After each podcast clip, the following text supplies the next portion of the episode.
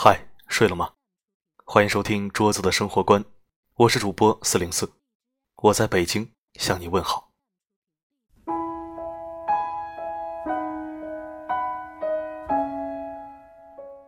这里是桌子的生活观，一张立志成为你生活里男闺蜜、好基友的桌子。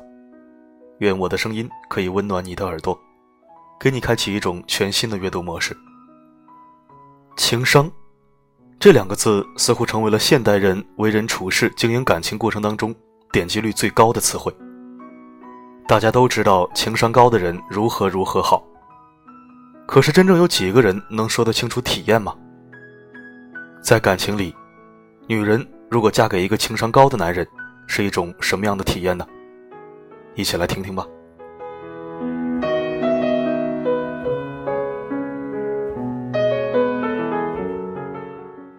周末的时候，我和一帮朋友去一个度假山庄游玩。山庄很大，风景很美，三面围着湖，又是春天万物复苏的时候，各种花花草草都绽放出五颜六色的花朵。暖暖的阳光照在身上，非常舒服。大家兴致很高，看到美景后变得喜不自胜。刚刚吃过中饭，老李和老陈就带着自己的老婆单独行动去了。我和剩下的几个朋友跑到山庄的运动室里面打桌球。由于平时很少出来活动，这一次难得有空聚在一起，心情也放松了许多，大家都玩的比较开心。很快天色就变暗了。吃晚饭的时候，老李和老婆有说有笑的刚刚从外面回来，刚好赶上饭点而老陈和他老婆却没有赶上，我们吃过晚饭好久，他们才回来。好像闹得很不开心，两个人都闷闷不乐。看他们情绪不好，有人想调动气氛，于是开玩笑调侃老陈：“下午带着老婆去哪儿玩了？去哪儿潇洒了？”他似乎余怒未消，气冲冲地说：“我出门本来是要自己开车去观赏园的，可是他偏要租用山庄的电动脚用两用的脚踏车去，结果骑了十几公里，车子坏了，我急得没有一点办法。”最后一下午的时间全耽搁在这件事情上，搞到现在才回来，晚饭都没有吃，这全部都要怪他。我当时就不应该听他的，这女人真是蠢的要死。听了他的话，他老婆也非常不爽，怪我，这车子谁挑的？自己挑的破车还怪我？你一个大男人就因为这点破事婆婆妈妈念了一下午，你他妈还有完没完了？老陈听了他的话。火冒三丈，正准备上前找他理论的时候，被大伙劝开。不然这一场战争马上就要升级了。老陈是圈子里面出了名的臭脾气，情商不高。在家里，他和自己的老婆总是三天一小吵，五天一大吵。在公司，他也是因为自己的臭脾气，总是得罪别人，一直没有得到升职加薪。然而无巧不成书。这件事情也同样发生在老李身上，可是结果却大相径庭。老李和老婆出去的时候，也是租的脚踏车去的观赏园，也是在半路上车子坏了。可是老李却是这样对我们描述的：出门的时候，我老婆决定租用两用脚踏车，我觉得这是一个很棒的主意。然而悲催的是，我们的车子在半路上坏掉了，我当时真的是急得要死啊，不知道该怎么办才好。然而，我的老婆真的很贴心，她一边安慰我，一边帮我一起拦车。最终还是她发挥出了女人的魅力，拦到了一辆车，我们才可以平安回来。不然，我们今天晚上恐怕要露宿在荒郊野外了。今天的经历真的是令人难以忘记呀！如果许多年以后再回忆往事的话，我们恐怕还会记忆犹新。老李说话的时候，我注意到一个细节。他的老婆一直都是笑着，用充满爱意的眼神看着他。老李是一个情商高的男人，工作能力强，性格好，无论是同事还是朋友，都和他处得来。他和他老婆简直是我们圈子里面的模范夫妻。老陈和老李，一个高情商，一个低情商，同样是真实而准确的描述同一件事情，所不同的是注意力放在哪里，积极还是消极。其所产生的结局也是截然不同的。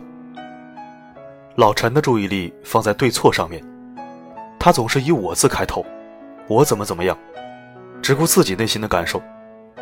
而老李注重的是解决问题，他在乎的是老婆的内心感受，总是把别人放在第一位。在他的心里，对错已经没有那么重要了。本来是一件倒霉的事情，他也可以化腐朽为传奇，变成一件可以让人记忆深刻的乐事。这或许就是人与人之间情商的区别吧。情商低的人一出现什么特殊状况，就想着相互诋毁。把责任推给别人，非要争个对错，拼个你死我活。而情商高的人却非常顾及别人的感受，懂得换位思考。他们不想去吵架，因为他们知道吵赢了道理，输了感情，又有什么意义呢？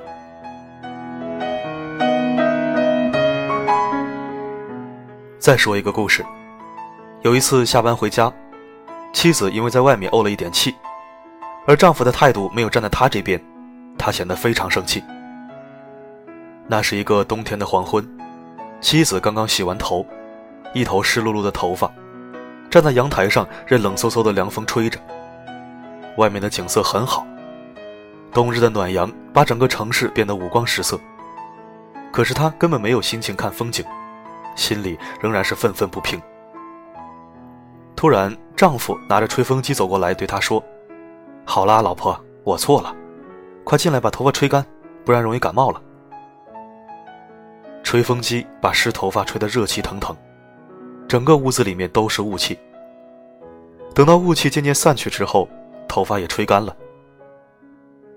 丈夫忽然感慨万千地对妻子说：“或许许多年后的某个黄昏，景色依然像现在这么美。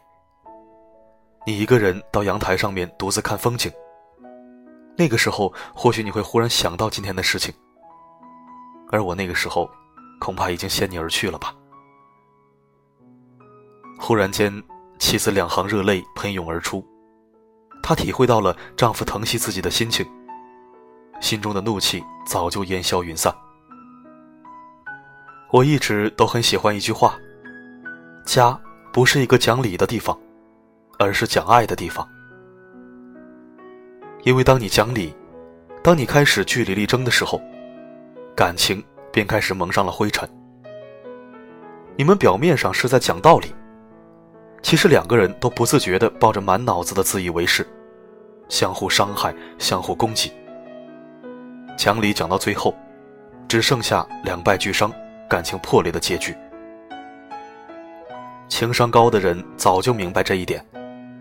他们知道两人之间有感情、有信赖，不是一下子三言两语就可以用道理说得清楚的。既然说不清楚，那他们也不会在感情里面争太多道理。其实女人很容易满足。有句话说得好，经常夸赞妻子穿的旧衣服漂亮，他就不会要流行的新衣服。吻一下妻子的眼睛，他就会变成瞎子。吻一下他的嘴唇，他就会变成哑巴。很多情商低的男人抱怨自己的妻子爱唠叨、怨气重，其实是他自己不会处理感情。他自己也有一半的原因。女人其实并不难懂，只要懂得换位思考，顾及他内心的感受，那么他将是你这辈子最好的礼物。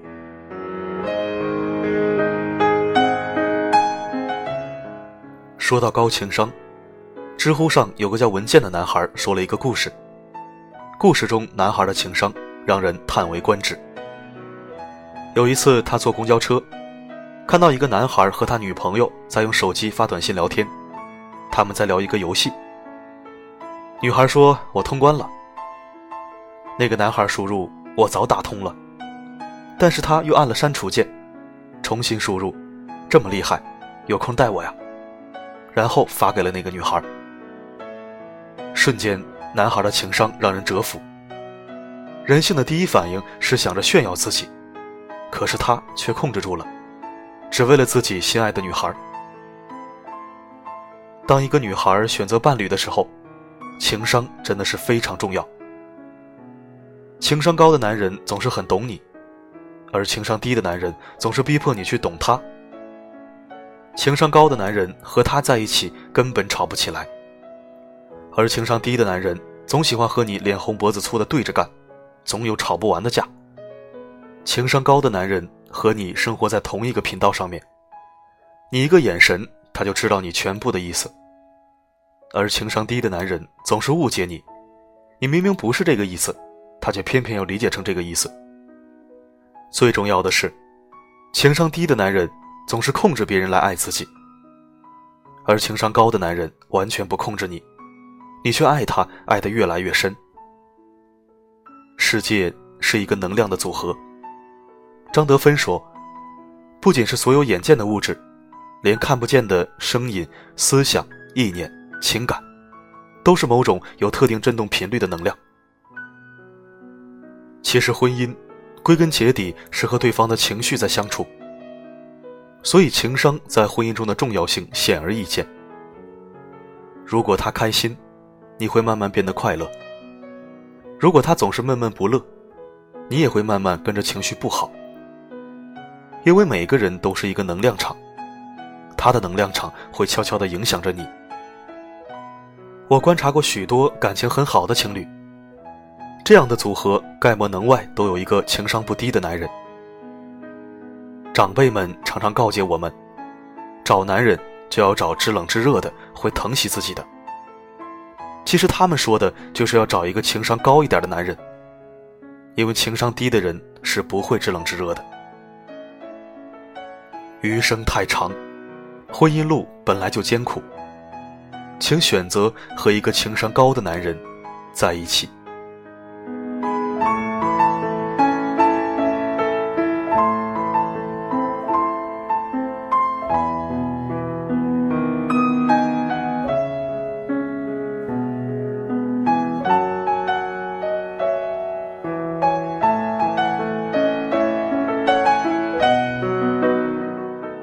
好的，今天的文章就到这里。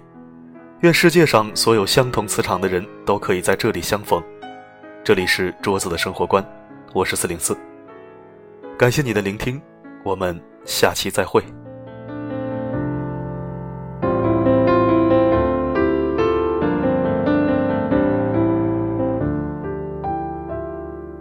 东打一下，西戳一下。动物未必需要尖牙，示爱的方法有礼貌或是我管他。要将情人一口吞下，还要显得温文尔雅。螳螂委屈的展示旧伤疤，这时候一惊一乍，因为害怕时常倒挂，走投无路的情况下舍弃了一把。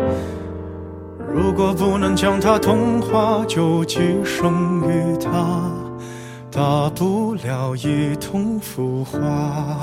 努力进化，小动物世界都太假，祖先已抹去爪牙。相爱相杀，一定有更好的办法。下，谁先跪下？不再进化，动物世界里都太傻，为情表现到浮夸，得到了你就该丢下，人心来不及粉刷，所以啊，人总患孤寡。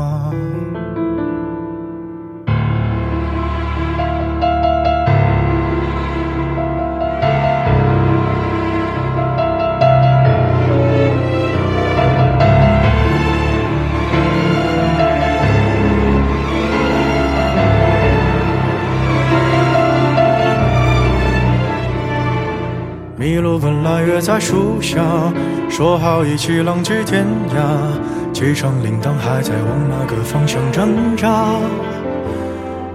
如果有只豺狼，它英勇披上婚纱，同伴教它度过童话。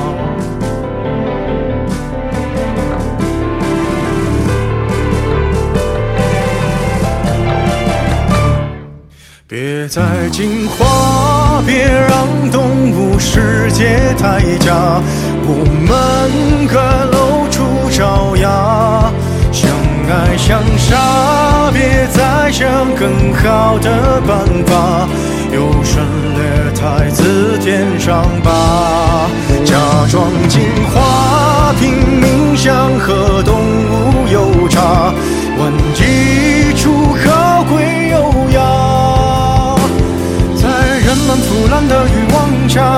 初，心来不及抹杀，算了吧，懒得去挣扎。人类用沙想捏出梦里通天塔，为贪念不惜代价。驾驭着昂贵的木马，超越一层层铁甲，最后啊，却一丝不挂。别害怕，我们都哭过。